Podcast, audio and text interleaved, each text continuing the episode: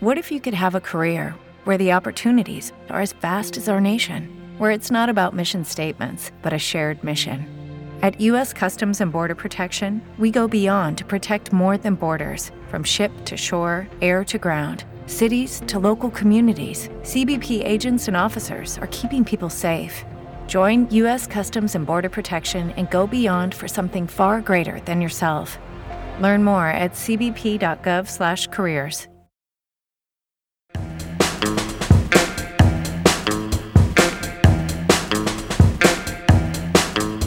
Olá, seja bem-vindo a mais um podcast do Nexo. E o assunto da vez é quadrinhos. Vamos conversar com autoras e autores brasileiros, saber como se iniciaram no ramo, falar sobre o mercado nacional e ouvir dicas preciosas de como começar a ler histórias em quadrinhos ou HQs. Sem demora, a primeira pergunta a ser respondida aqui é o que é história em quadrinho? André Toral, historiador, quadrinista e professor de Estética e Análise da Imagem na FAAP em São Paulo, explica. História em quadrinhos não é um formato, história em quadrinhos é uma linguagem. Dentro dessa linguagem você tem diferentes gêneros, você tem comédia, drama, romance, piada, tudo. Né? É como o cinema, são como as linguagens de cinema, são como as linguagens de literatura, dança, poesia, enfim, é uma linguagem completa que não fica a dever nada para as outras. O que aconteceu nos anos seguintes é que a história em quadrinhos é, se independentizou da literatura, ou seja, não é literatura ilustrada, é uma linguagem que combina literatura e imagem. Essa é a graça da história em quadrinhos. Ela relaciona ao mesmo tempo a linguagem, que rola no plano do cognitivo e do racional, e apela também à imagem, que mexe com o afetivo, com o subjetivo, com o pessoal. O casamento de imagem, ou seja, o subjetivo, o afetivo, com a linguagem, que é o racional e o objetivo, dá uma linguagem nova, muito parecida com o cinema, que passa a ser usada após aí a segunda, após a Segunda Guerra Mundial, é uma linguagem industrializada, barata, que atinge pessoas das mais variadas idades, condição social, gênero, é, barata, fácil de produzir e que é aquilo que o Clement Greenberg considera como sendo o kit, né? ou seja, não é mais uma arte é, como eram as linguagens artísticas tradicionais, é uma coisa nova e apesar dessa visão é, depreciativa do Grimber, né, ou seja, que a história em quadrinhos não consegue romper com a literatura, hoje em dia já isso é visto com bastante reserva. E quem não lê quadrinhos está perdendo exatamente o quê? Agora Francisco Leite, conhecido como Chico, premiado quadrinista, autor de novelas como Azul Indiferente do Céu, Lavagem e Piteco, é quem diz. É importante a pessoa entender que o, os quadrinhos eles têm uma, uma gramática própria, né? Você tem que se alfabetizar na linguagem dos quadrinhos. Não é só, não é quadrinho não é literatura e quadrinho não é desenho, né? O quadrinho junta essas duas coisas para form, formar um, uma linguagem nova com uma gramática nova e específica e, e que o, o leitor ele ele vai demorar um pouco para entender as nuances dessa, dessa, dessa gramática nova. Né?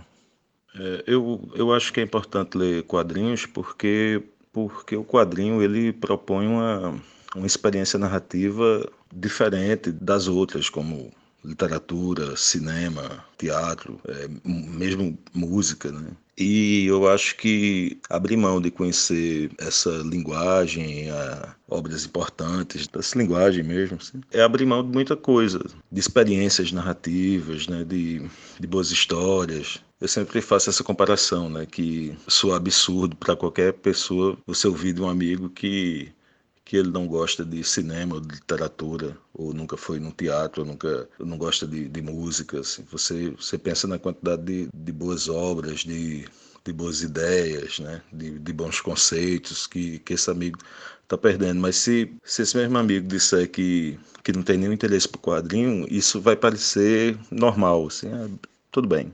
Né? E é uma pena, assim, você pensar na, na quantidade de, de, de, autores, né, de obras, de possibilidades narrativas que, que esse cara tá, esse amigo, amiga tá, tá abrindo mão. talvez até por um preconceito, assim, por não conhecer bem a, a linguagem dos quadrinhos. Então, para quem ainda ficou na dúvida, a ilustradora e cartunista Luli Pena responde por que lê quadrinhos. Acho que as pessoas leem quadrinhos assim como elas leem romance, como elas ouvem uma fofoca, uma piada, como elas leem uma notícia de jornal, não sei. Acho que a curiosidade que qualquer história suscita no leitor ou no ouvinte é que te leva aí atrás de uma história. Okay, round two. Name something that's not boring. A laundry? Ooh, a book club. Computer solitaire, huh? Ah, oh, sorry, we were looking for Chumba Casino. That's right. ChumbaCasino.com has over 100 casino style games. Join today and play for free for your chance to redeem some serious prizes. ChumbaCasino.com. No purchase necessary. Full prohibited by law. 18 plus terms and conditions apply. See website for details. De uma boa história. Lá, te leva a abrir um romance, uma HQ, escutar a conversa de alguém no ônibus. Agora, a diferença clara é que o quadrinho, no quadrinho, essa história é contada pelo texto e pelas imagens, né? Uma, uma sequência de imagens congeladas que, que, que faz a história, que põe a história em movimento. Né? O grande prazer do leitor de quadrinhos é ficar curtindo essas imagens. E aí, como, como o quadrinho está desenhado, como é, qual é o enquadramento, o formato desse quadrinho, como um quadrinho combina com outro quadrinho, como os quadrinhos se encaixam na página toda. O que acontece quando você vira a página, tem isso no quadrinho, né? Você vira a página no quadrinho, pode acontecer uma explosão. Tudo isso, assim, são os prazeres que um leitor de romance não tem, né? O prazer de ler um romance é, é muito diferente. Então, a linguagem da HQ é uma linguagem muito peculiar.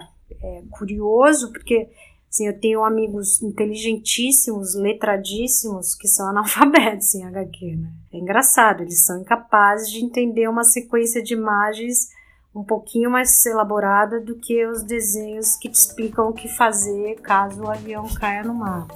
Por fim, Thaís Gualberto, quadrinista e autora da tirinha Olga, a Sexóloga, publicada no jornal Folha de São Paulo, diz por que agora é uma boa hora para adentrar o universo das HQs. Acho que os quadrinhos são uma arte que ainda estão assim, em pleno desenvolvimento, sabe? Ainda tem muita coisa assim sendo feita, muita experimentação acontecendo. Então, assim, eu diria que você devia ler quadrinhos porque vale a pena, porque tem muita coisa boa para conhecer, dentro e fora do país.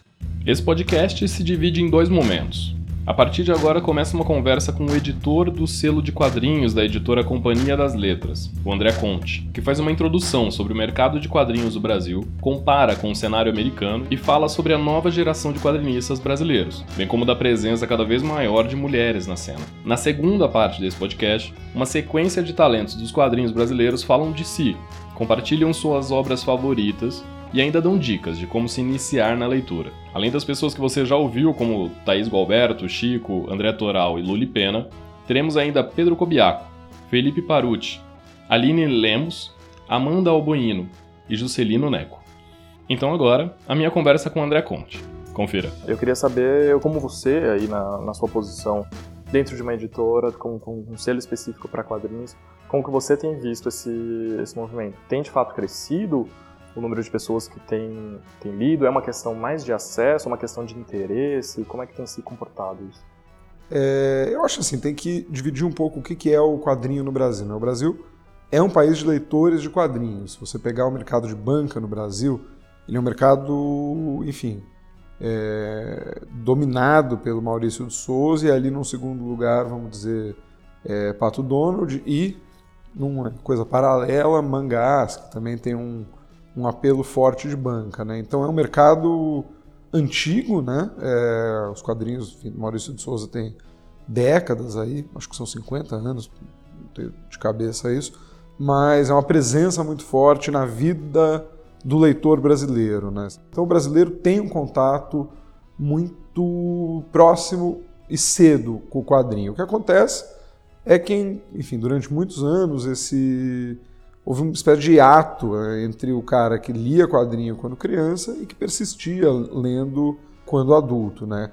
Nos anos 80, é claro que o quadrinho adulto ele sempre existiu, seja, vamos dizer, no Pasquim tinha quadrinho adulto, né? o Jaguar estava lá, o Ziraldo fazendo quadrinhos mais adultos e, e todo o Enfio, claro, e todo um pessoal. Nos anos 80, o quadrinho adulto brasileiro ele vira uma coisa um pouco independente e também de revista. Né? Você tem a, a Circo, a Chiclete, a Piratas do Tietê, que são revistas que tiveram um baita sucesso comercial. Assim, a, a Circo vendia 100, 200 mil exemplares. Era um negócio, foi um negócio bem grande e bem importante assim nos anos 80.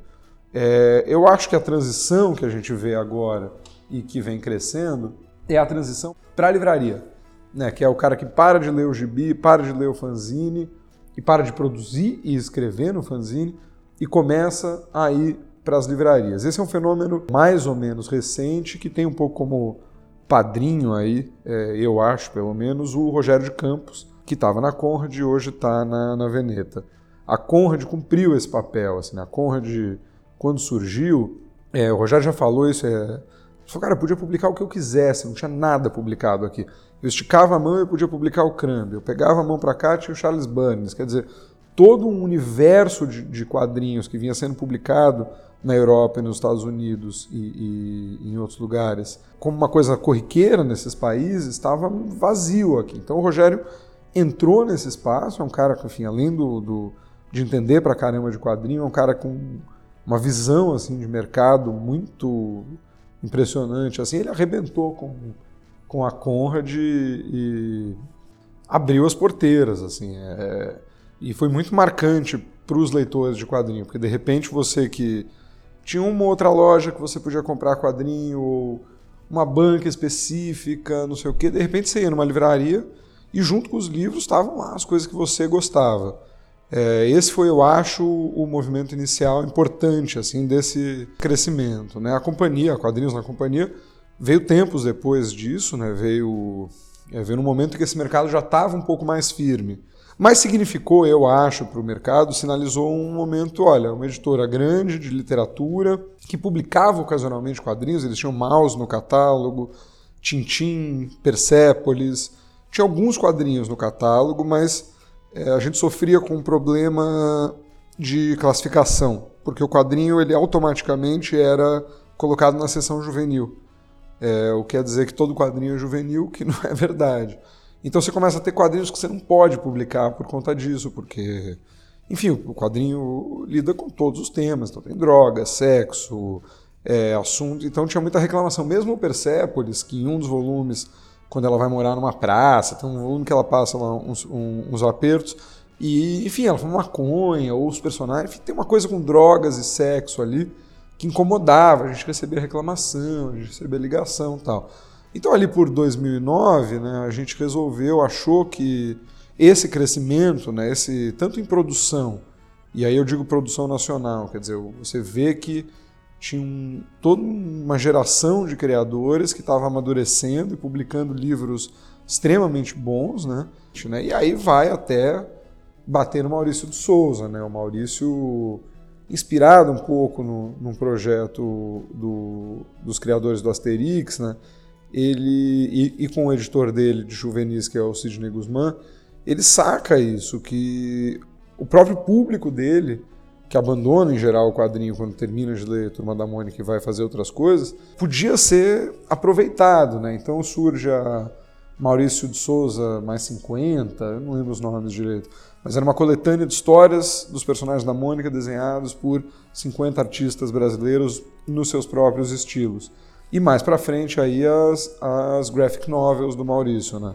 Que é pegar também artistas, Danilo Beirute, Gustavo Duarte, a, a, os irmãos Cafage, né, a Luciana e o Vitor Cafage, e fazer livros juvenis, né, mas aquele juvenil para todas as idades, usando os personagens do, do Maurício. Quer dizer, então, o, o, que se enxergou, eu acho, no mercado, que foi o ponto de virada, e aí, de novo, o crédito, eu acho, é do Rogério, é isso, é que tinha um público que cresceu e que queria continuar comprando quadrinhos, lendo quadrinhos e fazendo quadrinhos, e essa migração para a livraria que eu acho que foi muito importante. Hoje você vai em qualquer livraria, tem uma seção com graphic novels, tem uma o romance gráfico, novela gráfica, seja qual for o termo. Então é, é isso se consolidou assim, esse, esse isso o mercado brasileiro estabeleceu e agora continua. Agora, uma questão que é, isso de certa maneira acompanhou um movimento internacional ou o quadrinho na livraria já era muito mais comum em outros lugares?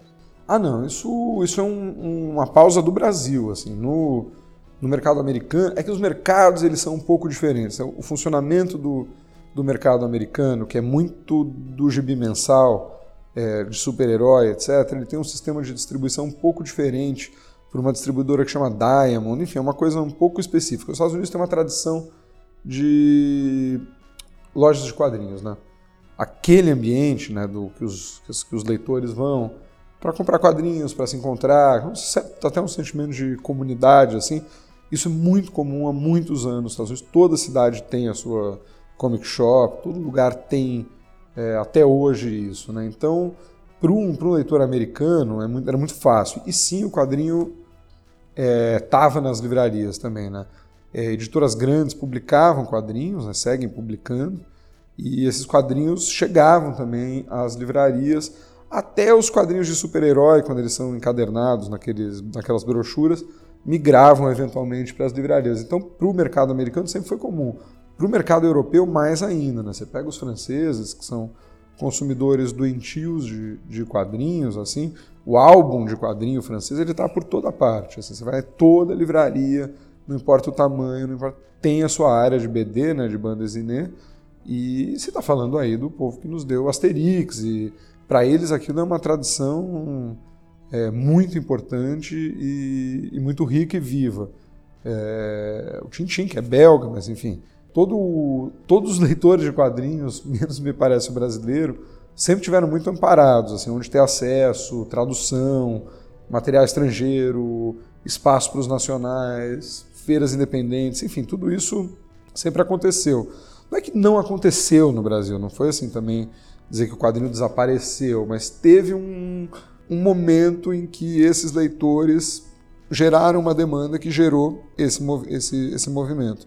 Agora, é uma percepção que mudou, de repente, dos dois lados também, né? Acho que você comentou que, que nas livrarias, aliás, nas editoras, tinha essa coisa do quadrinho voltado especificamente para um público juvenil e não vinha o quadrinho, de repente, como um, um, um formato comum de, de literatura, né? de, de consumo de, de, histórias, basicamente. Esse público, tanto da visão da, das editoras e das livrarias, mas o público também se ampliou, ou seja, hoje pessoas que estavam acostumadas simplesmente a ler literatura clássica ali é, já passam a enxergar, até de repente por uma questão de oferta, né, do, ah, sim, dos títulos e tal, começa a enxergar como uma certamente, certamente. Possível. Eu acho que aí de novo ninguém inventou a roda, não fomos nós, não fomos, não estou falando isso de jeito nenhum, mas para alguns leitores foi importante as editoras grandes ou mesmo a Conrad terem chegado e apresentado esse material de forma literária.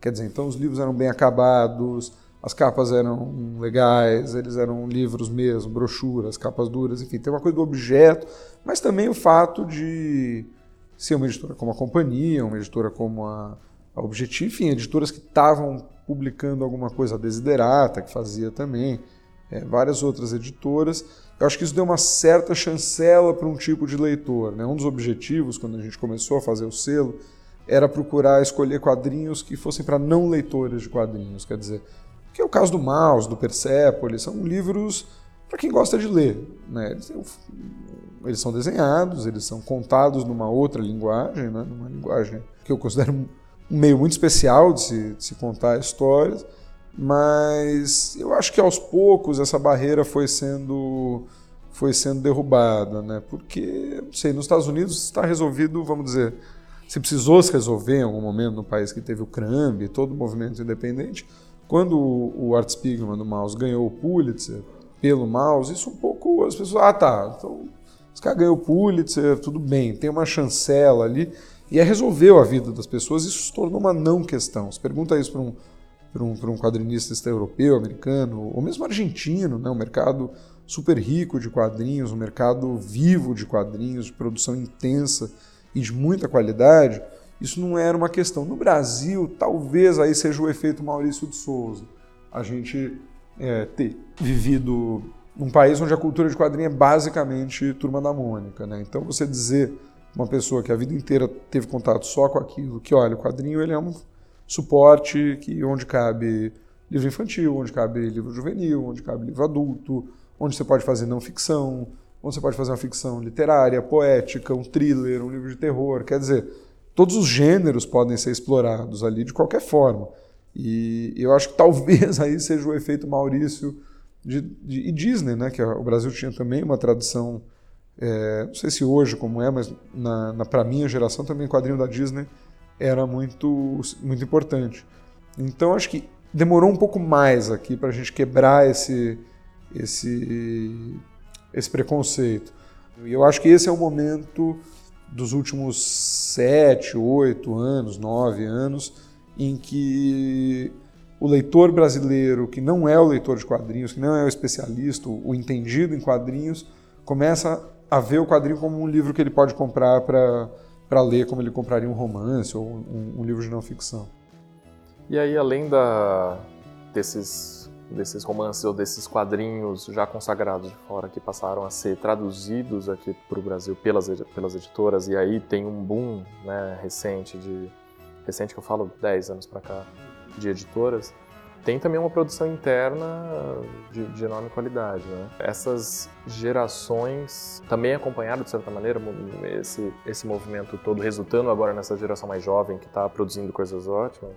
É, é, sim, certamente. Foi um pouco uma tempestade perfeita, assim, porque a geração que despontou com o surgimento da Conrad, eu estou esquecendo da Devir, da Zarabatana, editoras históricas mesmo de quadrinhos que muito fizeram e fazem pelo, pelo quadrinho brasileiro, é, quando essas editoras começaram a, a publicar quadrinho nacional, a buscar artistas nacionais, você tinha uma série de artistas, que são o Gabriel Baia, o Fábio Moon, o Rafael Coutinho, o Caeto, o Thiago Judas, o Rafael Sica, uma enormidade de gente, a Chiquinha, que, que vinha fazendo quadrinhos, quadrinho de fanzine, quadrinho independente, os gêmeos distribuíam na faculdade, desvendiam na faculdade, o Rafa, o Caeto é, e mais um monte de gente tinham Sociedade Radioativa, que era o, o fanzine deles.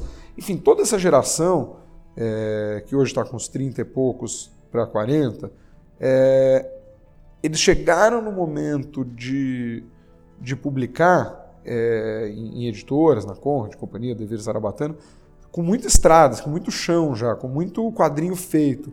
Então, quando o Rafa resolveu, o Rafa Coutinho resolveu fazer uma graphic novel, ou quando os gêmeos passaram a fazer trabalhos mais ambiciosos, né? saíram dos Dez Pãezinhos, que fizeram a carreira deles com, com justiça, assim, um negócio muito diferente, né? um quadrinho sobre vida normal, universitários, conversando sobre coisas prosaicas e acontecimentos do dia a dia, assim, um pouco é, diferente do, do que a gente estava acostumado. Teve um encontro, assim, né? O selo, quando o selo surgiu, por exemplo, aí falando da minha experiência, o Rafa estava começando a fazer a cachalote com o Daniel Galera. Eles não estavam começando porque tinham editoras que podiam, porventura, publicar livros. É, eles estavam fazendo uma, um, quadrinho longo porque eles avaliavam que chegou, tinha chegado o momento. O, o quadrinho brasileiro passou muito tempo preso na forma curta, no humor, é, na coletânea, no fanzine, na antologia, etc, etc. Quando de repente, sabe, todos esses artistas têm um baita fôlego, né? Ou vinham lendo e treinando para fazer esses livros mais ambiciosos. E o que a gente vê hoje é uma geração já depois das deles, né? Você pega assim de cabeça, eu estou falando do, do, Fábio Cobiaco, né? Do, do filho do, do Fábio, do, do Cobiaquinho e do é o Pedro Cobiaco e do publicou na, na, na, na Mino, meu Deus, o Nunes, isso, o Nunes.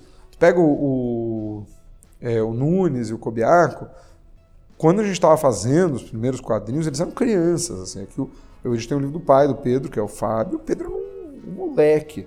É, o Nunes a mesma coisa, era um, era um, molequinho que ia nos eventos, pedia autógrafo, desenhava, desenhava bem já. Mas pega o livro do, do, do Nunes, que é um negócio que saiu agora pela. O, o último que saiu pela Mino, e o livro do, do, do, do, Pedro são livros brilhantes. Assim, é uma geração que já pegou esses, esses artistas publicando em editora, pensando.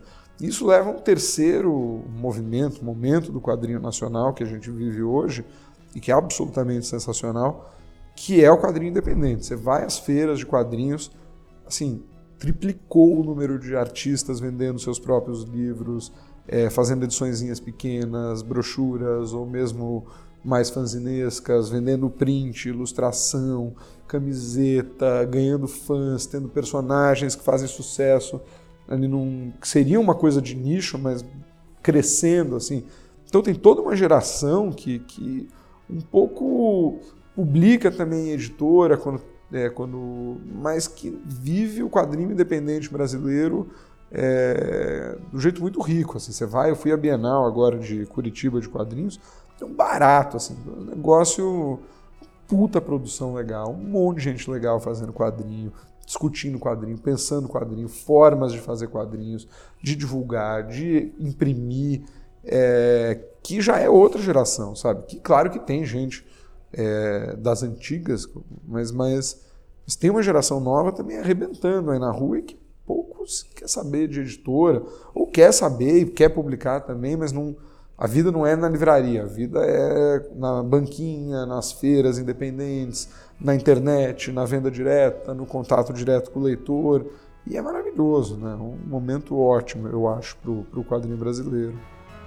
Agora, falando dessa questão de, também de, de mudança, tanto da geração produtora quanto de, de consumo, da questão também envolvida aí com do meio nerd, etc. Uhum. Os, sobretudo os produtores de, de conteúdo, meio de, de indústria de, de quadrinho, é, foi sempre meio que associado a um, a um clube do bolinha. Assim, uhum. né?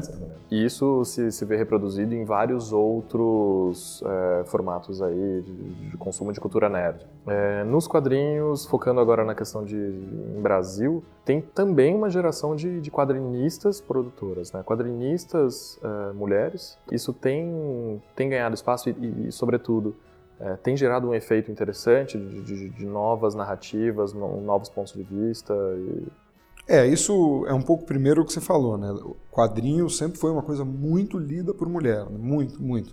É, o quadrinho literário, adulto, bom, sempre teve um público gigantesco entre as mulheres. Basta ver, puxando mais o tempo, o Sandman, né? do, do Neil Gaiman, que notavelmente sempre foi um quadrinho assim que trouxe muitas mulheres para o quadrinho, né? para a leitura de quadrinhos, e, enfim, que persistiram. E não só isso, claro, porque são leitoras, enfim. O que tem, eu acho, e que daí pode dar uma impressão de que não havia leitoras ou de que havia menos leitoras de quadrinho, é que o ambiente nerd é, brasileiro e no mundo, mas enfim, eu conheço mais o, o brasileiro, é muito misógino e muito hostil às mulheres. Muito. Sempre foi. É, agora a gente nota mais porque isso está sendo mais colocado em pauta. Né? Então tem grupos como é, Colan Sem Decote e outros grupos de, de, de quadrinhos é, para lidos por mulheres ou quadrinhos feitos por mulheres ou leituras de mulheres de quadrinhos, né? É, sites já mais direcionados. Ali você vê que é um problema generalizado, assim, nos fóruns, é, os críticos, os, enfim, é um, sempre foi um ambiente hostil e misógino, né? A maneira com que as mulheres são tratadas nas caixas de comentários, a maneira com que as artistas eram tratadas e tudo mais. Isso sempre foi é, muito triste de se ver, né? É, no Brasil. Agora é, temos um movimento positivo de fortalecimento, né? Tanto é, de criação de ambientes melhores, vamos dizer, né, da, através do, do confronto, da crítica, do diálogo, de todas as armas possíveis, tornar esses ambientes menos misóginos, tornar esses ambientes mais acolhedores para as pessoas, porque realmente é, é horroroso. Isso se reflete também um pouco na coisa, por exemplo, o quadrinho de super-herói é, independentemente de gostar ou não, é uma constatação é um quadrinho misógino, sabe? Aquela coisa, aquelas mulheres com aquelas roupas, a maneira com que elas são usadas. Nesses últimos anos, mas sempre teve, enfim, quadrinistas, mulheres produzindo, sempre, sempre existiu. Eu acho que o leitor brasileiro, é, esse setor mais nerd do super-herói, tinha preconceito, é, ou tem ainda muito preconceito, mas tem uma geração brilhante de, de, de quadrinistas, quadrinistas é, independentes, quadrinistas mais comerciais, todas muito boas. Né? Eu gosto muito da Ana Keller, que faz um, fez um gibi agora chamado Beco do Rosário. É uma, artista, assim, vê o traço dela, parece o Will Eisner. É um negócio é brilhante, assim, é uma pessoa, enfim, que está aí, que hoje tem o espaço dela, tem o lugar dela, é respeitada, é lida. Tem a, a, a Luca Fage, né, que faz o, fez essa graphic novel do, do Maurício de Souza, mas que tem a produção dela própria, que também ela tem muito leitor, e com razão, né? Tem a. Eu posso estar errando o nome dela, Erika Wano, mas eu precisaria só dar uma checada. Mas que faz um, mangá, né? Que é uma estrela também dos quadrinhos. E não são quadrinhos para mulheres, são quadrinhos para leitores. E eu acho que a graça é essa, elas conquistaram leitores de todas as idades, gêneros, é, etc. E estão ali, né? A Luli Pena, que também é uma ilustradora que eu adoro, está fazendo quadrinhos. É, a Janaína Tokitaka, que é uma puta ilustradora, também está fazendo quadrinhos. E outras dezenas que eu estou esquecendo, certamente. A Chiquinha, é, que, que eu amo. A Samantha Flor, que é muito boa. Flor, eu não sei pronunciar direito. Então você tem uma geração aí, tanto que acompanha, que é da, da época do Rafa, dos Gêmeos, etc., quanto que vem agora com na mesma onda do Nunes, do Cobiaquinho, etc., que é muito boa. É maravilhoso que, que o conflito social, né, o feminismo, o conflito nas redes, a coisa de denunciar certas práticas, mostrar a existência desses ambientes como o Colan Sem Decote para discutir essas questões, machismo nos quadrinhos, misoginia nos quadrinhos, etc. Isso, é, enfim, é muito bom.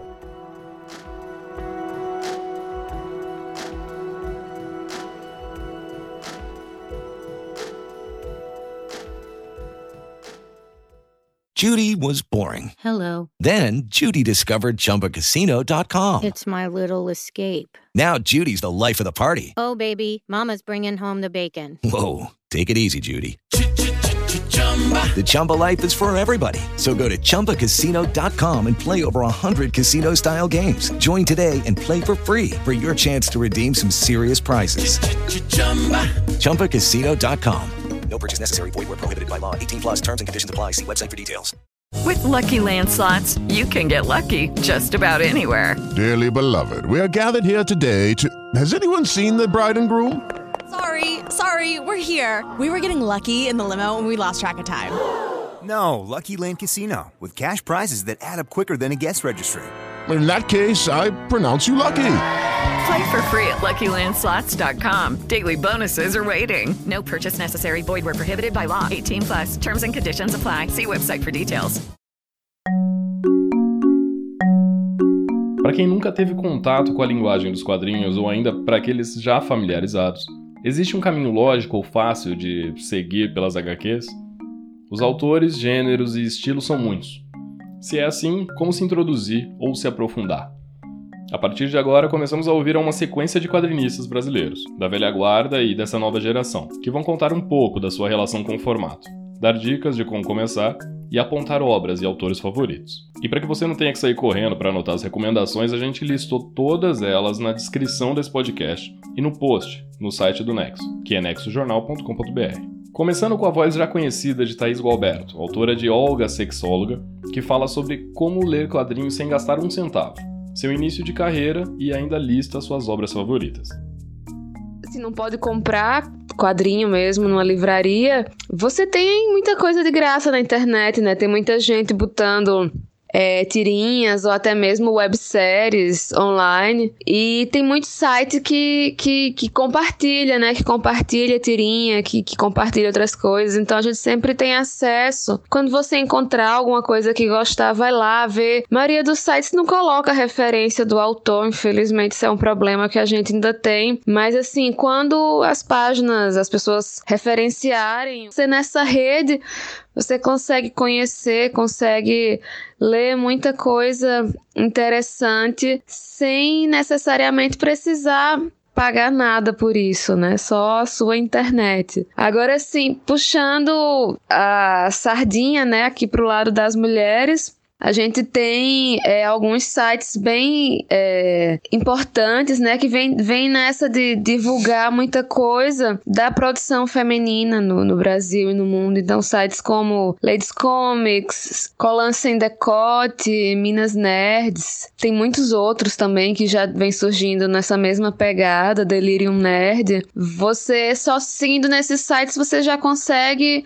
conhecer muita coisa sobre quadrinistas mulheres que estão produzindo quadrinhos, ou você consegue conhecer muita coisa sobre é, mulheres que estão produzindo, produzindo quadrinhos no mundo. E até mesmo assim, não só independente, mas até do, do meio mainstream, mesmo assim, às vezes você descobre coisas é, que, que não sabia que existiam nessas páginas. Então, assim, se você quiser é, alguma dica para começar, é, eu indicaria esses sites que já tem muito conteúdo para um pontapé inicial. As minhas primeiras tirinhas eu experimentei fazer ainda na adolescência, na época que eu assistia muito anime, lia muito mangá, e eu comecei a desenhar, fiz algumas tirinhas, mas dava muito trabalho, eu, eu desisti. Fiz umas três, parei. Depois, quando eu já estava terminando a, a, a universidade foi que eu realmente comecei a, a fazer quadrinhos, assim, com, com frequência mesmo, né? Eu gostava de escrever e chegou um momento em que eu não, não tava mais é, gostando de nada que eu tava escrevendo, enfim, não tava mais curtindo, e aí eu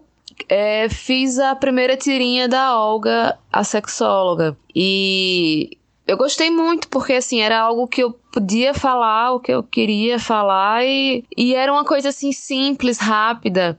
E então eu, eu, fui, fui fazendo, fui fazendo. Quando eu vi, eu já estava gostando dessa história de fazer quadrinhos e já estava levando isso, já estava querendo fazer, levar como profissão mesmo. É, alguns dos trabalhos que me marcaram mais, né, no momento em que eu li, é, em primeiro lugar foi o, o, livro Você é Minha Mãe, da quadrinista americana Alison Bechdel, que foi lançado pela Companhia das Letras. Que, onde a quadrinista fala sobre o processo dela de, de terapia e a relação com a própria mãe, e também do processo de construção do quadrinho anterior dela, Fun Home, que era onde ela falava da relação com o pai. Fan Home, inclusive, tá esgotado. Não sei por que, que nenhuma editora até hoje republicou ele. Mas Você é Minha Mãe é um quadrinho muito denso que não é indicado para quem está começando a ler quadrinho. Quem não tem o costume, eu acho que é uma leitura muito difícil.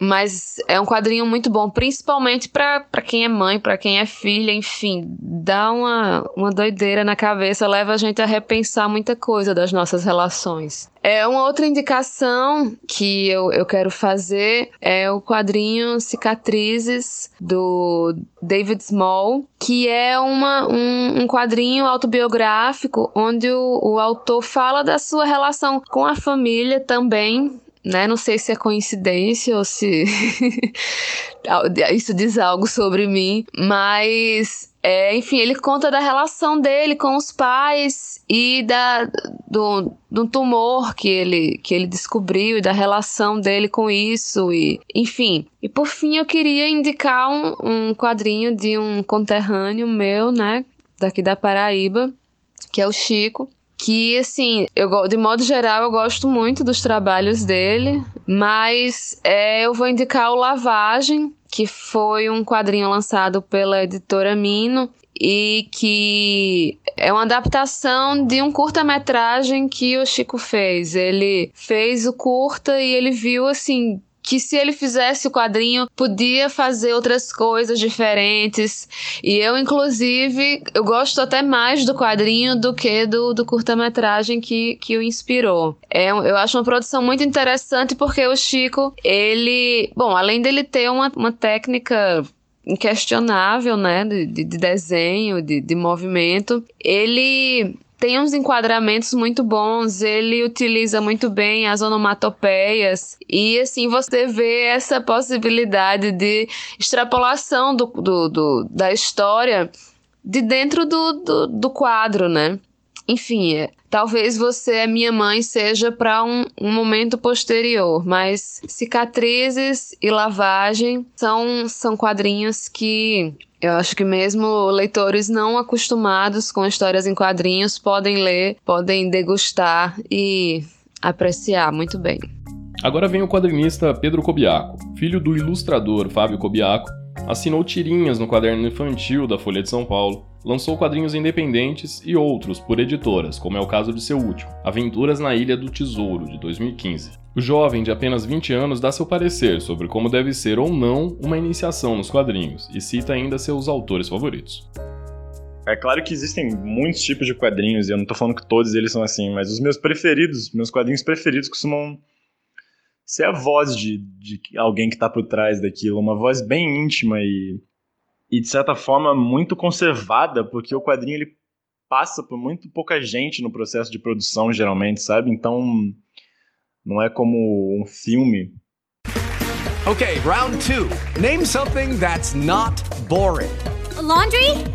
Ooh, a book club. Computer solitaire, huh? Ah, oh, sorry, we were looking for Chumba Casino.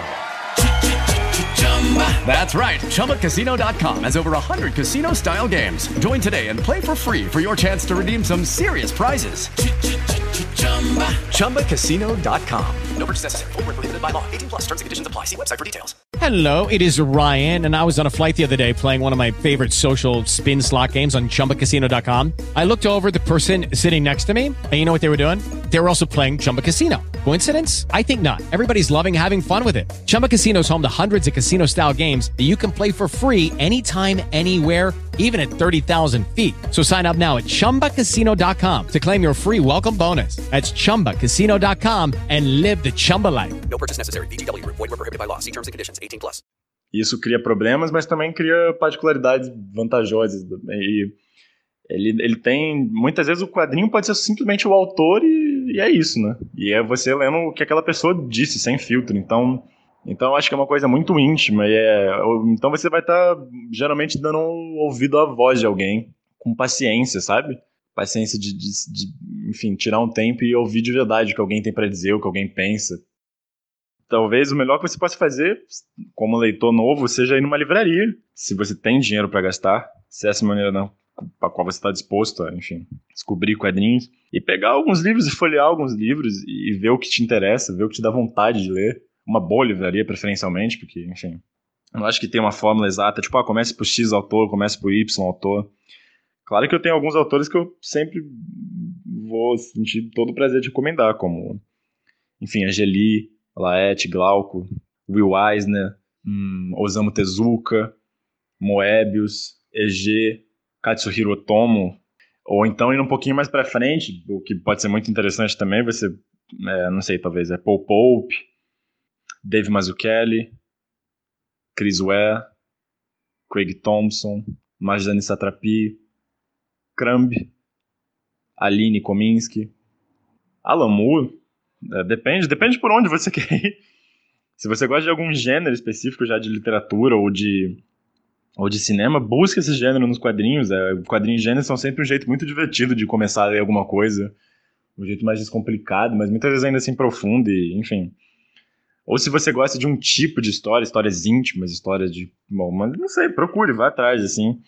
Temos, a gente tem autores excelentes no Brasil no momento. Temos o Quintanilha, temos o Chico.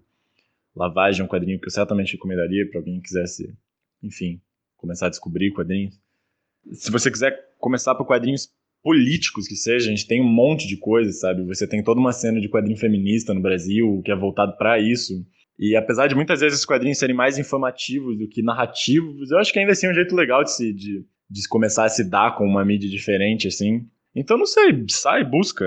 É, vai descobrir, assim, sabe? Não tem um jeito. Não tem um jeito específico, mas nenhum jeito é difícil. É só leitura, enfim, é prazer, é cultura. Três dos meus quadrinhos favoritos. Puta que pariu. É... Bem, Asterios Polyp, é, às vezes eu me sinto até meio ridículo, genérico de listar, já que ele é sempre tão citado, mas é realmente um dos quadrinhos que mora no fundo do meu coração, assim, e acho que para quem desconhece quadrinhos, para quem tem alguma interação com quadrinhos já, mas ainda bem simples, Asterios Polyps é, Asterios Polyp é um caminho excelente para você entender quanta coisa tem para ser feita, assim, porque ele é um display de é, e nesse sentido eu não digo que ele é gélido, mas ele é como se fosse um display de, de técnicas e possibilidades narrativas de quadrinho que muita gente não, talvez nunca tenha imaginado que era possível, assim. E é uma história linda, muito sensível. O Mazzucchelli é um autor com uma história muito interessante. Enfim, que saiu dos quadrinhos super-herói, fez coisas incríveis, para depois começar a criar a obra autoral dele, que vai para um caminho totalmente diferente, eu acho incrível. Bem, então um Asterios Polyp, um segundo quadrinho preferido. Eu pessoalmente sou apaixonado pelo Coto Maltese, que é um personagem do Guprá. São quadrinhos de aventura com uma carga de literatura muito forte, muito muito muito diálogo, muito texto, mas ainda assim lindo, lindo, lindo nas imagens, na narrativa visual. É... O Hugo Pratt tem um desenho caligráfico é maravilhoso assim de ler. As histórias são carregadas de um, de um sentimento que eu pessoalmente acho muito apaixonante. Assim, eu, é uma coisa que eu acho muito difícil de, de, é, é uma coisa que assim que eu leio sempre me afeta muito. Assim, releio, releio, não importa. Um outro quadrinho pelo qual certamente sou muito apaixonado e que eu recomendaria muito seriamente é o Crônica de Palomar, do, do Gilbert Hernandes, um quadrinista dos Estados Unidos. E os quadrinhos são carregadíssimos desse realismo mágico, assim, que fez muita gente associar eles com a obra do Garcia Marques. Então, enfim, para quem buscava um link com literatura, tem aí uma coisa interessante também para se ler. São histórias lindíssimas e, e, e simples e, enfim, é, é maravilhoso. E, e, a Veneta acabou de lançar uma edição do, de um primeiro tomo aqui, de um volume do quadrinho que se chama Sopa de Lágrimas. Acabou de ser lançado no Brasil, e apesar de eu ter um bode patológico dessa fonte digital que eles botaram, a edição tá bonita. E eu acho que é um, um, enfim, um jeito incrível de começar a ler quadrinhos também. André Toral, apresentado no início desse podcast, além de professor, é quadrinista. Já assinou tiras, além dos graphic novels Adeus Chamigo Brasileiro, uma história da Guerra do Paraguai, e ainda Os Brasileiros.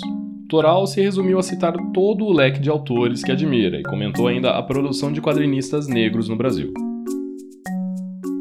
É, Para mim, três livros, autores muito importantes de quadrinhos. Bom, para mim, Attilio Micheluzzi. Attilio Micheluzzi é um Attilio Micheluzzi procura aí no Google, é um, um, autor italiano muito produtivo que morreu, acho que nos anos 1990 ou 2000, não sei, que escrevia romance de autor. Né, que é uma tradição tipicamente europeia. Um quadrinho mais empresarial ligado aos sindicatos, a gente, ao syndicate, pode ser então uma coisa americana, e no plano europeu você tem mais um quadrinho de autor. Attilo Micheluzzi é um autor muito importante para mim, junto com Hergé, do Tintin, um outro autor muito importante para mim é um roteirista de quadrinhos que se chama Osterheld. Osterheld é um argentino que escreveu roteiros para diversos desenhistas, né? boa parte dos desenhistas é, que a gente conhece hoje trabalharam com Osterheld, Hector Osterheld. Hector Osterheld é um roteirista, então, como eu considero, muito importante. Ele foi morto pela ditadura argentina, foi preso, torturado e sumiram com o cadáver. As suas três filhas também foram presas, mortas eh, e tiveram seus cadáveres desaparecidos. Então, Hector Osterheld é um, não é um autor, é um autor, é um roteirista, não é um desenhista. Um outro autor que para mim é muito importante é um autor que se chama Alberto Breccia, é um desenhista argentino. Ele tem uma audácia gráfica também muito grande e ele tem personagens absolutamente desconhecidos, como Mort Cinder e outros, né, que também são é, fundamentais. Um autor que eu gosto muito, que para mim é importante, é um autor que se chama Karl Barks, né, como bark, como to bark, latir em inglês. Né? Karl Barks é o inventor da família Pato. Inventou Patinhas, inventou o Patacôncio, inventou o Gastão. E o que eu gosto no Karl Barks é a fluência narrativa. São histórias em quadrinhos que você nunca se enjoa de ler porque elas estão sempre ensinando. É, ensinando, é divertido de ler, tem influência narrativa. É como uma, uma, um filme, uma comédia de Frank Capra, uma coisa bem feita que rola, vai redondo. Né? Então, essa fluência narrativa eu gosto de ler porque eu sempre estou tentando ter essa fluência narrativa. Tem diversas duplas em quadrinhos que eu gosto muito, por exemplo, como a dupla Bernet e Abuli, que são dois desenhistas eh, espanhóis. E aqui no Brasil eu gosto muito de um desenhista um pouco mais novo que eu, que se chama Marcelo Quintanilha. É, o nome dele antigo era Marcelo Gaú, né, que publica pela Veneta. Marcelo Quintanilha ganhou o prêmio de Angoulême, né, É, para mim é realmente muito difícil eu limitar assim, os autores a, a, a alguns poucos. E um outro autor fundamental para mim, que eu leio muito também, vou falar o que eu, que eu leio muito enquanto eu como, que para mim são os autores que eu tenho mais prazer em ler. É um autor chamado Harold Foster. Harold Foster fez aquela coleção do Príncipe Valente. E também é um dos meus autores prediletos. Tem um autor de história em quadrinhos que eu acho muito importante, se chama Jesus, Jesus Cosio. Cosio é um peruano que trabalha com violência ligada à guerrilha do Sendeiro Luminoso. Então ele explica o que é guerrilha para os peruanos, mostra não só o que é guerrilha, suas consequências históricas, mas dá o nome de grupos de apoio, dá um acolhimento, usa sim os quadrinhos como uma forma de educar as pessoas politicamente para uma situação muito tensa que é a situação de guerrilha na região de Ayacucho, no Peru. Então o trabalho dele, ele arrisca a vida fazendo um trabalho muito importante e muito delicado também. Ele foi publicado recentemente pela Veneta. Hoje em dia, a linguagem de quadrinhos cobre então os mais diversos assuntos, se trata dos temas mais mais diferentes. Então, hoje em dia, quadrinhos aborda questões de gênero, aborda questões de raça, aborda questões políticas, aborda as questões emocionais, subjetivas. Né? No Brasil, agora, atualmente, nós temos aí diversos autores negros, como o Salete, como o João Pinheiro e a Sirlene, que são marido e mulher. Tem diversos autores aí que colocam a questão da raça né, como sendo uma questão muito importante e eles fazem um quadrinhos que aborda especificamente a questão racial no Brasil. É um quadrinho que, por incrível que pareça, ele tem suas origens muito ligadas ao rap. Diversos autores descobriram quadrinhos através do rap, descobriram temas interessantes através do rap. Então é um quadrinho muito ligado à periferia, um quadrinho muito ligado às questões da cidadania, especificamente às questões da cidadania dos das pessoas de origem africana. Agora temos a quadrinista mineira Aline Lemos, que dá dicas, fala do início da sua carreira e ainda indica seus HQs favoritos, com uma diferença: todos eles são nacionais, como por exemplo a veterana Laerte e ainda Gabriela Masson, mais conhecida como Love Love 6, e o paulistano Marcelo de Salete. Eu sugeriria não necessariamente procurar um clássico ou uma coisa, é, uma referência, mas procurar algo que é próximo de si e e procurar variedades também, é, por, é, ir caminhando por mais gêneros diferentes, por exemplo, não ler só super-herói, ou só mangá, ou só é, novela gráfica adulta, é, variar para conhecer mesmo a, a, diversidade que, que os quadrinhos oferecem. Eu comecei a fazer quadrinhos só depois de ter uma graduação que não tem nada a ver com a área, que eu sou formada em História, é, e eu tinha, eu gostava de ler de quadrinhos, eu gostava de desenhar e de criar histórias, e eu tinha essa vontade vaga de, de fazer quadrinhos, mas não era uma coisa muito concreta para mim. Eu não sabia como começar, como é que era esse mercado. E em 2013, mais ou menos, foi quando isso começou a ser uma possibilidade real para mim. E foi, fui muito incentivada pelo FIC, que acontece aqui em BH, que foi onde eu tive contato com os artistas como pessoa mesmo. Eu vi quem estava produzindo, vi que eram pessoas normais, digamos, e, e com, com algumas iniciativas de incentivo a autoras mulheres, é, como o Zine XXX, a revista Inverna, é, que foi a revista Inverno foi onde eu publiquei meu primeiro quadrinho. E depois disso eu comecei a participar de grupos na internet de jovens autoras que estavam interessadas a começar e a frequentar feiras de publicações independentes em Belo Horizonte, junto com o coletivo Zinas. Nós fazíamos fanzines. E criei uma página nessa época e decidi realmente me focar profissionalmente nisso. Quadrinhos preferidos são tantos que, para listar só três, eu vou ficar nos nacionais. Vou falar primeiro do Muchacha, da Laerte. Na verdade, toda a obra da Laerte, é, eu sou fã e eu acompanho, e, e esse quadrinho, Muchacha, é uma leitura muito interessante. É, foi publicada pelo Quadrinhos na Companhia. Tem o Garota Siririca, da Love Love 6, que é uma autora de Brasília, e é um quadrinho que foi publicado primeiro na internet, depois foi por financiamento coletivo, sobre sexualidade feminina.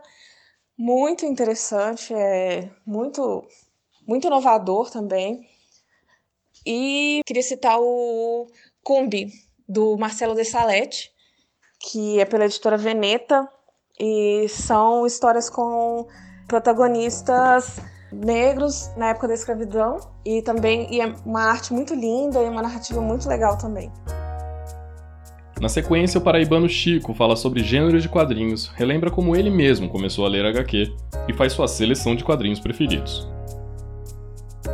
Um preconceito comum é, é a pessoa achar que é, quadrinho, só existe quadrinho infantil. E, na verdade, assim como, como cinema, né, ou como literatura, mais uma vez, assim, ou, como, ou como teatro, assim, existe quadrinho infantil, quadrinho infantil juvenil, de ação, de terror filosófico, putaria.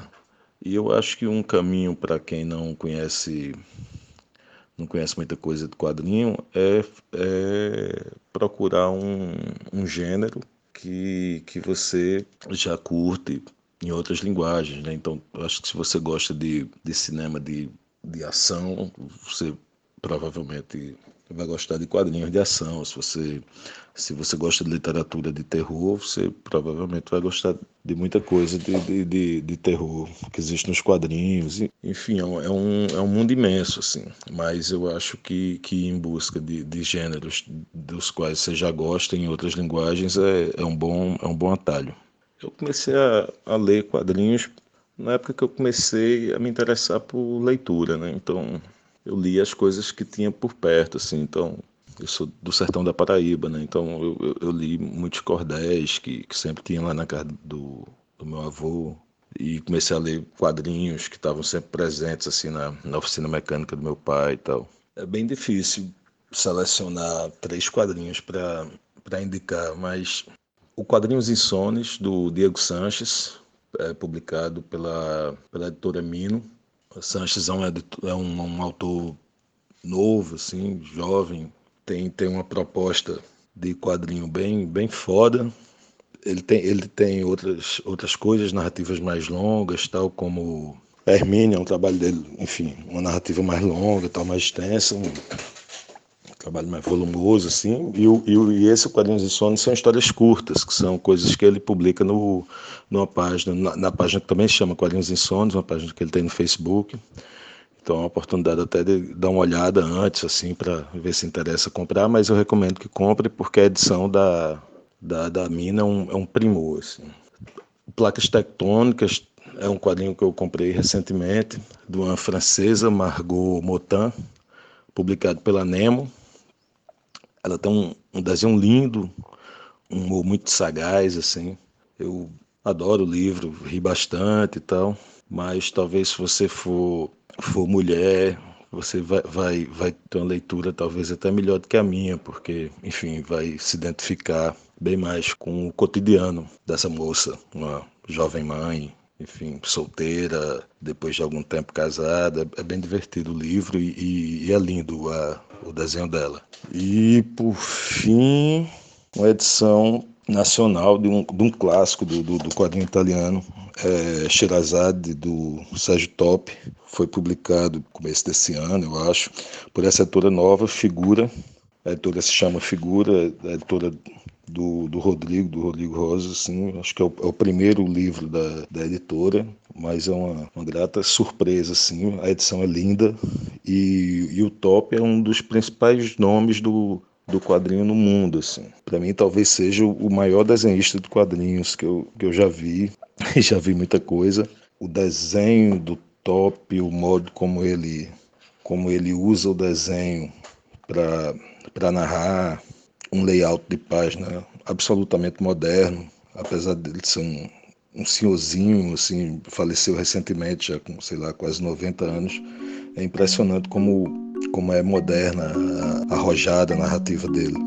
Agora temos a participação de Amanda Albuino, que apesar de não ser propriamente uma autora de quadrinhos, é uma fã da linguagem e é curadora do evento Desenquadradas, que promove debates sobre a representatividade feminina nas HQs do Ceará. Para nós, ela fez sugestões de entrada para o mundo dos quadrinhos pela internet e ainda listou três dos seus quadrinhos prediletos. principalmente as pessoas que estão começando, que não sabem se devem investir é, dinheiro, não, sabem se gostam tanto, webcomics é sempre sempre está aí muito acessível e sempre tem novos ilustradores, novos quadrinistas surgindo todos os dias. É uma ótima forma de conhecer autores né, brasileiros ou até autores de outros países, para quem tem conhecimento em outras línguas e tal. Depois a gente, com o tempo que a gente vai lendo quadrinhos e vai se envolvendo com a história, a gente começa a ver que a gente vai procurando cenários mais complexos.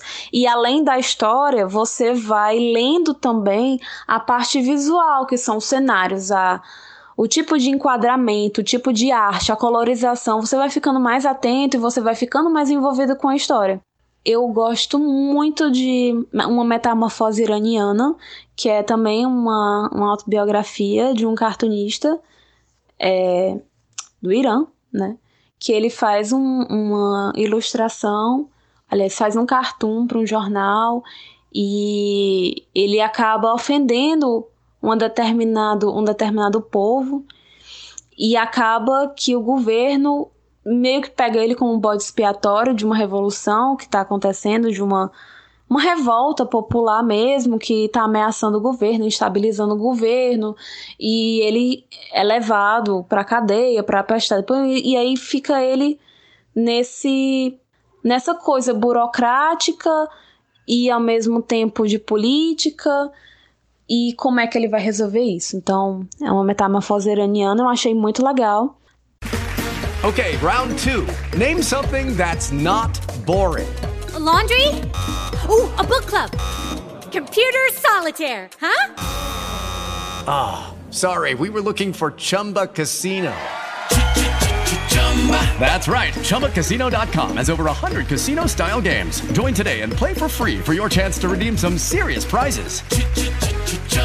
ChumbaCasino.com. No purchase necessary. Full prohibited by law. 18 plus terms and conditions apply. See website for details. Outro também, e, e essa é da editora Nemo, o Persepolis, com certeza, um dos meus quadrinhos preferidos.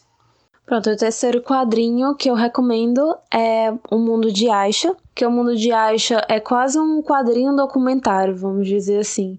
Ele mistura quadrinhos e fotografia, então é um, um, faz um hibridismo entre dois tipos de linguagem.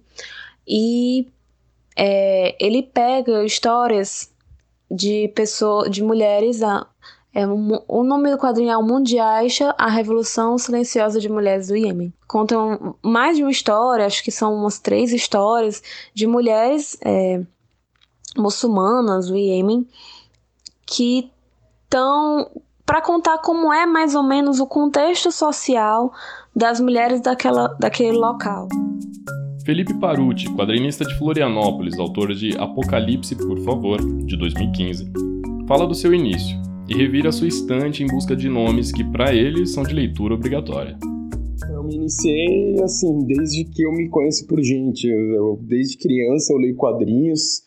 Claro que às vezes a criança tem o um acesso a um quadrinho mais infantil, uh, o que rolava na época, Turma da Mônica, de Patinhas, etc.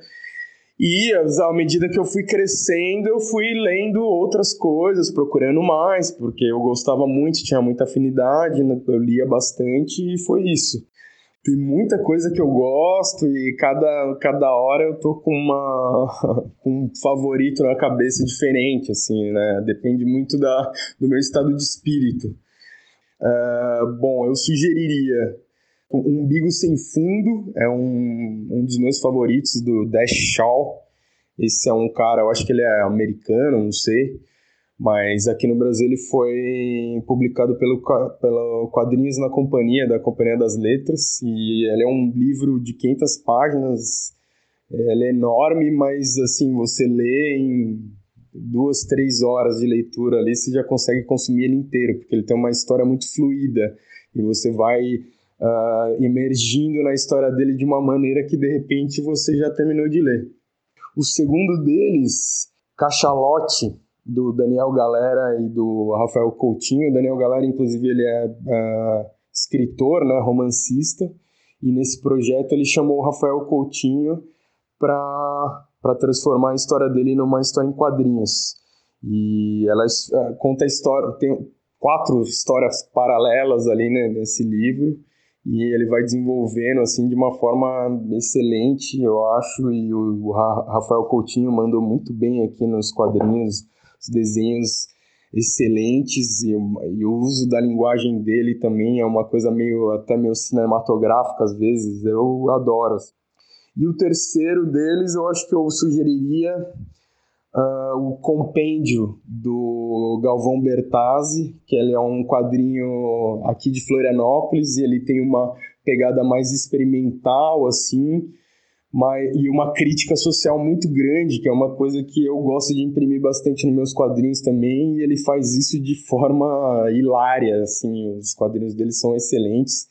Uh, ele publicou esse de forma independente, uh, acho que ele vende na loja pessoal dele, então se alguém tiver afim de alguma coisa que é uh, que tem uma crítica social com um humor mais peculiar assim eu eu recomendo aí para quem quiser correr atrás.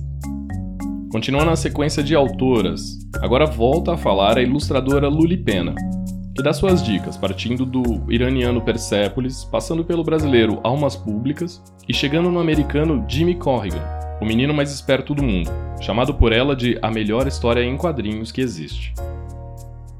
Eu indicaria para quem não está muito habituado à linguagem dos quadrinhos a começar pela graphic novel Persepolis, da autora iraniana Marjane Satrapi, lançada pela companhia numa tradução excelente do Paulo Werneck. A história começa com a autora morando numa teira ainda laica, assim, muito muito ocidentalizada ainda, e o leitor assistir a Revolução Islâmica, que vai transformar o Irã num Estado fundamentalista, do ponto de vista dessa menina de 10 anos. É uma história extraordinária, assim, extremamente bem narrada, uma estrutura muito simples, muito inteligente e bem-humorada. Assim. É impossível não se apaixonar por, pelos quadrinhos, por quadrinhos, depois de ler Persepolis. Dos brasileiros, eu adoro o Rafael Coutinho, Rafael Sica, Marcelo Quintanilha.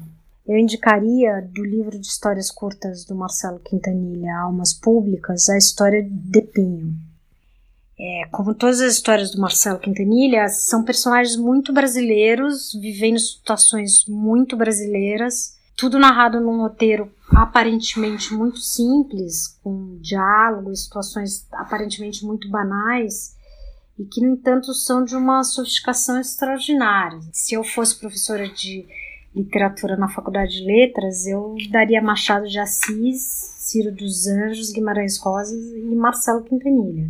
E eu tô falando da sofisticação dos personagens, do diálogo e do roteiro, porque não tenho que falar do desenho, né? O cara é um monstro do desenho. Cada página que você abre é um susto. Por fim, eu indicaria a HQ Jimmy Corrigan, O Menino Mais Esperto do Mundo, de um autor americano chamado Chris Ware, é, lançado aqui no Brasil pela Companhia das Letras. É um livro mais difícil que os outros, dá mais trabalho de ler, dá mais trabalho de acompanhar a passagem de um quadrinho para o outro, de acompanhar os desdobramentos da história, a cronologia, mas vale qualquer esforço porque é a melhor história em quadrinhos que existe. Sério. É a história de um cara travadão que vai visitar o pai que ele não conhece.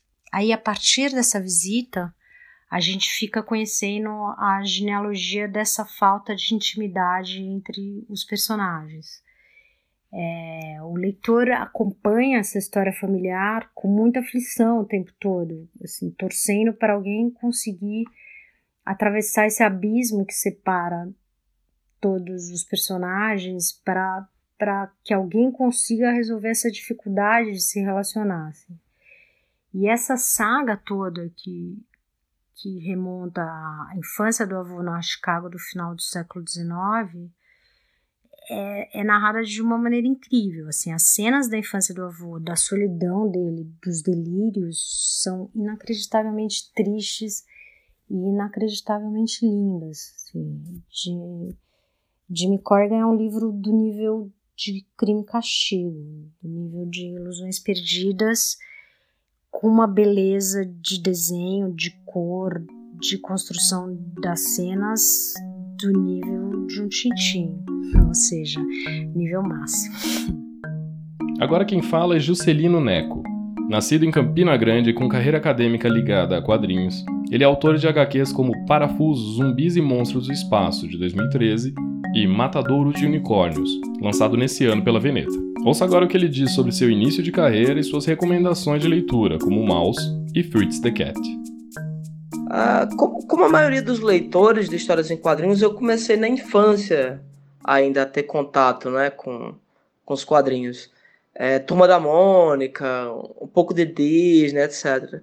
E eu tenho um percurso um tanto peculiar porque eu nunca tive uma, uma fase que eu migrei desse tipo de quadrinhos para super-heróis, por exemplo. É, eu redescobri os quadrinhos quando eu já estava na faculdade e me interessei por, por quadrinhos mais adultos, vamos dizer assim. E nessa esteira eu comecei a ler todo tipo de quadrinho, né? Quadrinho europeu, mangá, é, seja lá o que for. E acho que para o leitor que está iniciando os quadrinhos, é, além de procurar ler os clássicos, né? Vamos dizer assim, sabe? Sei lá, Fernando, Tarzan, Príncipe Valente, qualquer desses quadrinhos antigos.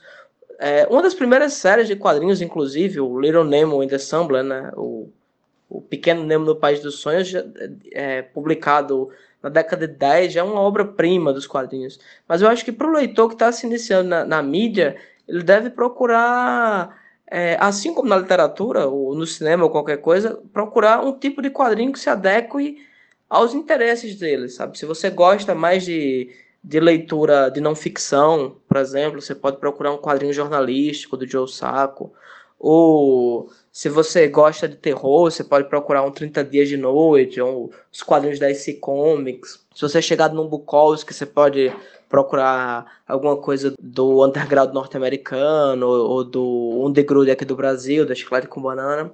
Eu acho que você deve é, cultivar seus interesses, né? A partir do que você do que você já tem interesse, você procurar um quadrinho que que aborde essa temática e eu garanto que existem quadrinhos que abordam todas as temáticas, né? Eu acho que eu tenho muitos quadrinhos que eu tenho que eu gosto bastante, que eu tenho muita admiração o Watchmen do Alan Moore, Miracle Man do Moore, do Alan Moore Monstro do Pântano do Alan Moore, acho que praticamente tudo do Alan Moore eu gosto.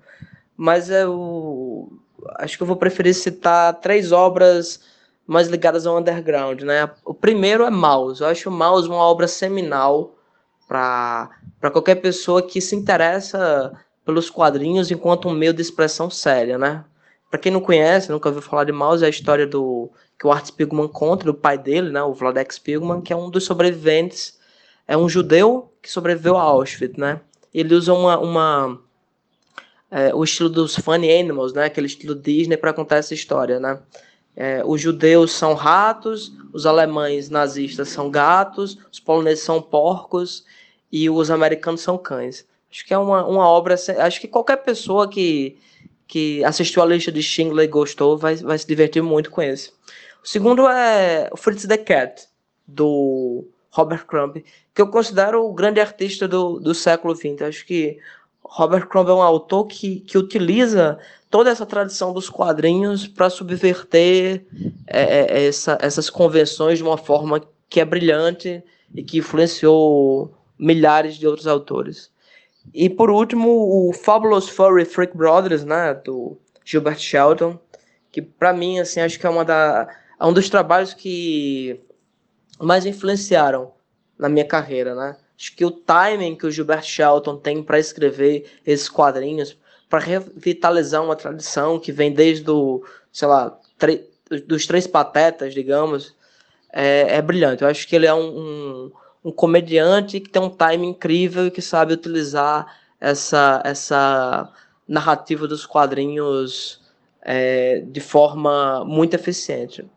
E para ficar numa coisa que eu, que eu estou lendo atualmente, eu acho que eu, eu indicaria também o, o, livro novo do Adrian Tomine, né, o Kill and Die, que é uma coisa incrível, assim, mistura é, humor com a tragédia do que é, é, viver nesse planeta no final do século XX.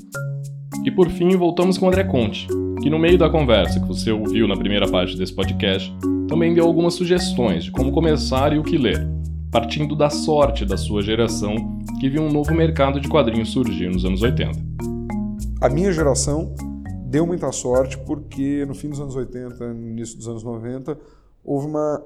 Eu gostava de quadrinho, daí migrei para quadrinho de super-herói, Marvel, DC, eu gostava. Era um nerdzinho clássico, assim. Gostava de Batman, gostava de X-Men, via, jogava videogame, enfim. Mas ali no fim dos anos 80, começo dos anos 90, o quadrinho de super-heróis passa por uma revolução, né, que é a chamada Revolução Inglesa. Né? Então, personagens como Batman vão ser feitos pelo Alan Moore, pelo Frank Miller, que não era inglês, mas enfim, foi tudo ali o Cavaleiro das Trevas na mesma época. Você tem o Watchmen, que é uma desconstrução do super-herói clássico como era, e uma visão é, moderna, contemporânea é, do mundo dos super-heróis. O Miracle Man, também do Alan Moore, que é um super-herói também visto como uma pessoa, um adulto, que se via ali diante do impasse, de descobrir que ele era um super-herói, é um gibi super polêmico, tem lá o primeiro, o primeiro parto em quadrinhos, né, bem gráfico, inclusive, é, foi ali. Você tem o Sandman, do, do Neil Gaiman, nessa época, que, enfim, que faz um quadrinho adulto sobre sonhos e histórias, uma coisa super poética, que mistura terror com lirismo, um quadrinho que marcou gerações. O Grant Morrison, na época, também estava fazendo Os Invisíveis, que era uma espécie de super-heróis lisérgicos e xamânicos, né? enfim, a cabeça dele e, enfim, o, o próprio Alan Moore fazendo o Monstro do Pântano, pegando um personagem que era um pouco da tradição do terror, né, criado como um personagem de terror, virando um quadrinho existencialista sobre o teu lugar no mundo enquanto uma planta gigante. É, mas foi um momento muito rico, assim. E era na época que eu estava com 12, de 12 a 14 anos. Então você ia na banca você comprava uns troços que nada que você já tinha lido era parecido com aquilo.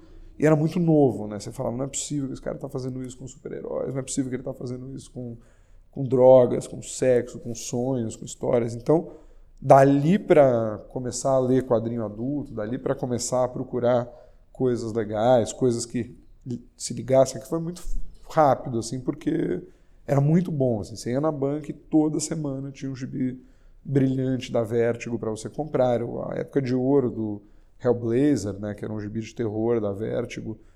Mas eu acho que o caminho para quem gosta hoje, enfim, quem seguiu gostando, é, vai encontrar muita coisa, sabe? Quem gosta de um quadrinho mais realista, realista não no sentido sobre o dia a dia, sobre o cotidiano, sobre a vida comum, vai ter uma farta oferta. Quem gosta de quadrinhos é, de super-heróis, certamente vai encontrar quadrinhos de super-herói que não sejam só pessoas de cueca voando, mas que tratem de questões, de coisas interessantes. Sempre tem. É, então, tudo que você quiser vai ter. Os quadrinhos hoje atingiram uma maturidade, assim, ao ponto de, se você gosta de terror, você vai achar quadrinhos de terror. Se você gosta de coisa meio Sandman, assim, mais filosófica, um pouco mais lírica, você vai achar alternativas, tudo tudo está lá, né? É um meio muito rico e muito livre de expressão. É, sei lá, vou dar um exemplo clássico. O Jodorowsky, o escritor, cineasta, diretor, psicomago, segundo ele, é, queria fazer um filme que era o Duna. Ia ser o filme mais espetacular de todos os tempos. Até tem um documentário sobre como o filme não deu certo, né? sei lá, o Salvador Dali ia ser o imperador do universo, a trilha sonora era do Pink Floyd, não sei quem era ator, era um negócio, um projeto de sonho, assim, maravilhoso, mas ninguém queria dar o dinheiro que precisava, os milhões de dólares que precisava na mão daquele maluco, um chileno, é, para fazer um filme que era para fazer um filme de Hollywood. O filme foi para o David Lynch. O que, que o Rodorovsky fez? Chamou o amigo dele, Moebius, um dos maiores quadrinistas de todos os tempos, é, o francês, Jean Giraud, e falou: vamos fazer um quadrinho. E eles fizeram um quadrinho chamado Incal, que é basicamente aproveitando ideias do Dune, é uma história original, né, um detetive chamado John Defoe, é, que é um dos quadrinhos mais brilhantes de todos os tempos. Ele falou exatamente isso: eu não tenho 30 milhões de orçamento, mas eu tenho meu amigo Jean Giraud, que ele faz, o que ele fizer, é, é, a imaginação é, aí não, não, não tem como ser contida pelo cinema. Mas o quadrinho é desenhado. Eu, pelo menos, eu adoro desenhos. Aí não sei explicar, mas enfim.